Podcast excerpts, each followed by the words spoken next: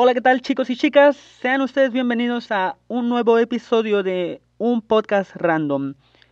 Un espacio en el cual hablo de cosas totalmente aleatorias y sin aparente conexión alguna, salvo el hecho de que son cosas que a mí me gustan. Hoy les hablaré sobre el libro de John Green llamado Buscando a Alaska. Así es, John Green otra vez, drama otra vez. Drama adolescente, de hecho. Les recuerdo que este podcast no es una reseña, sino una opinión mía sobre algún aspecto que trata el libro, uno en particular que me haya llamado la atención. Hoy les hablaré sobre lo doloroso que es vivir y cómo este dolor puede ser incrementado cuanto más nos relacionamos con las personas y porque a mí me parece que es el tema central del libro. ¿Cómo presenta esta idea John Green en su libro? Bueno, pues el personaje central de la novela es un chico llamado Miles, que estudia en un internado porque está buscando un gran quizás. Algo así como eso que le va a dar sentido a su vida y que no ha podido encontrar en su antigua escuela preparatoria en Florida. Al vivir en ese internado logra por fin tener verdaderos amigos, que son sus compañeros de clase, los cuales se llaman Chip, Alaska, Takumi y Lara.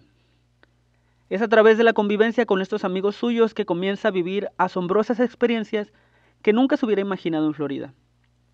Desde luego, con la convivencia viene el drama. Un drama que no vivía de manera semejante en su anterior escuela porque no tenía amigos. Ahora, lejos de la comodidad que le brindaba su vida poco social en Florida, Miles descubre que cuando te abres a relacionarte con el mundo vas a tener que sufrir y sufrir mucho. Miles también va a descubrir que el dolor de este mundo a veces puede ser insoportable. El dolor es un problema enorme para la vida de Miles y sus amigos, e incluso en su clase de religión va a resultar una tarea a entregar, pues Miles debe escribir un ensayo relacionado con el problema del dolor. Entre las múltiples opciones que pudiéramos mencionar para dar respuesta a este problema del dolor, John Green, en la voz de sus personajes, nos da dos opciones. Uno, salir de este laberinto que es la vida mediante el suicidio. Y dos, permanecer en el laberinto y aprender a vivir con lo agridulce que es. Ahora mismo les presento cómo es que estas dos respuestas conviven en el libro. Miles por primera vez en su vida tiene amigos. Está enamorado, está viviendo su sexualidad, fuma y bebe. Está teniendo el sueño húmedo de todo adolescente. Le está sacando jugo a la vida. El problema es que a la par de todas las experiencias que pudiéramos catalogar de gozo, también tiene pleitos con sus amigos. Defrauda a una chica a la que le gusta y tiene que aprender a vivir con la dolorosa posibilidad de haber evitado la muerte de Alaska y no haberlo hecho. Esto último lo consume por completo. Lo destroza interiormente. ¿Y a quién no le pasaría eso? Es un peso terrible en la conciencia. Este peso afecta a Miles y desde luego también afecta la forma en que se relaciona con sus otros cuatro amigos. Este problema también afecta a Alaska, dado que cuando era muy niña pudo, probablemente, evitar la muerte de su madre. Así que Alaska vive desde su niñez con ese terrible peso en sus hombros. Esta parte de la novela son las páginas más oscuras en el libro. Ahora que Miles conoce uno de los sinsabores de la vida, como es la muerte, siente el insoportable peso de lo que significa vivir. Cuando yo estudié filosofía descubrí que este peso había llevado a algunos filósofos a declarar que la mejor solución para no sufrir más era la muerte, por lo que el suicidio se veía como una opción bastante aceptable. La contraparte a esta forma de pensar, sobre todo el lado de la filosofía cristiana, hacía ver que, si bien se sufre en esta vida, es verdad que no todo es sufrimiento y que el amor hace que valga la pena vivir y si es el amor de Dios con mayor razón. Estas dos posturas se presentaron con asombrosa fuerza después de la Segunda Guerra Mundial, porque el mundo había sido testigo de todo el mal que un hombre le puede provocar a otro. Pero a la vez también había visto que existen seres humanos dispuestos a sacrificar su vida por el bien de otras personas, aun cuando ni siquiera las conocieran.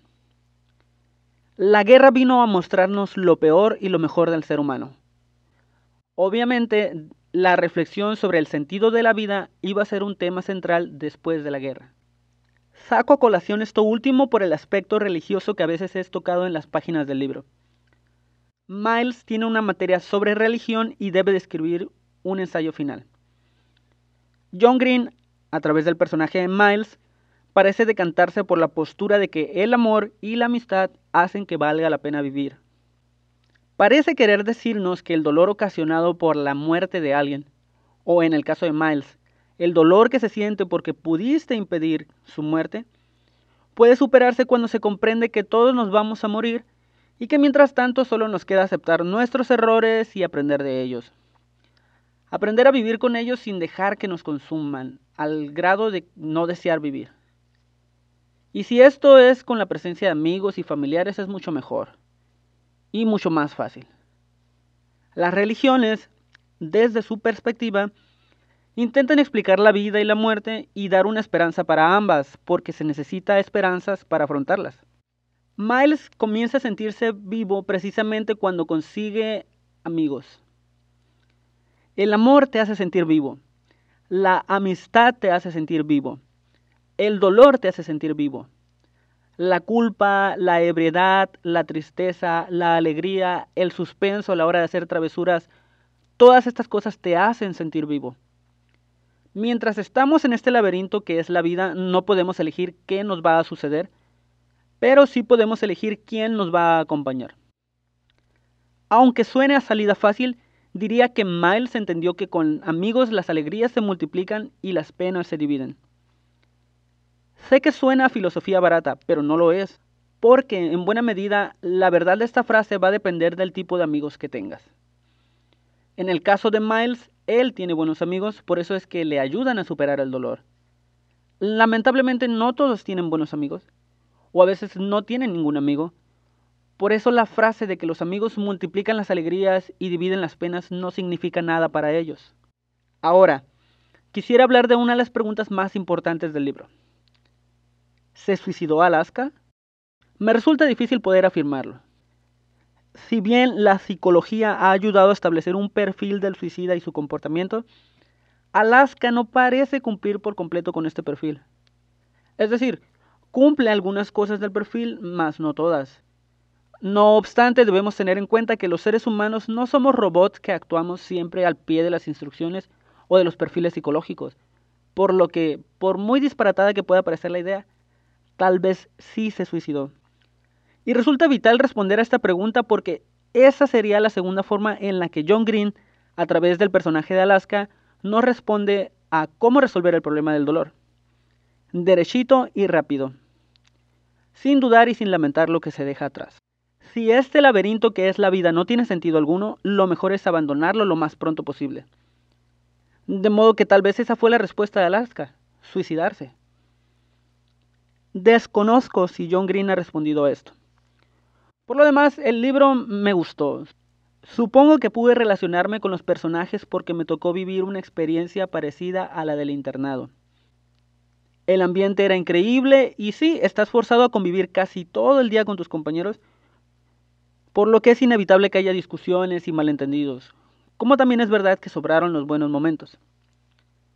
El internado es una especie de micromundo en el cual pueden coexistir formas de vivir y de pensar que no siempre resultan compatibles. Ahora bien, todos los dramas que viví en el internado, así como los que he vivido fuera del mismo, nunca han sido tan fuertes como para considerar la idea del suicidio. Eso sí, He convivido con personas que han intentado suicidarse y sin juzgarles sigo conviviendo con ellos. A mí francamente me desarma el hecho de saber que el suicidio es un tema que me sobrepasa. No para hablar de él, sino para hablar con alguien que ha intentado suicidarse. Desde mi vida cómoda resulta fácil decir que vale la pena vivir, pero jamás intento imponer mi visión del mundo a otra persona. Como sea, si acaso alguno de ustedes que me escucha llega a sentir el deseo de suicidarse, los invito a buscar ayuda. Sea con amigos, sea con familiares, sea ayuda profesional. Existen líneas telefónicas, sitios web y aplicaciones que ofrecen ayuda profesional gratuita para este tipo de circunstancias. Los invito a buscar esperanza, a aferrarse a las cosas buenas que pueden tener en la vida. Por lo pronto, hasta aquí el episodio de hoy. La próxima semana les traigo mi último podcast sobre libros y les adelanto que es sobre otro libro de John Green llamado Ciudades de Papel. También les recuerdo que pueden enviar sus sugerencias, dudas, reclamos, etc. a mi Instagram, arroba yugibaldo. Yo les deseo un buen día y hasta la próxima.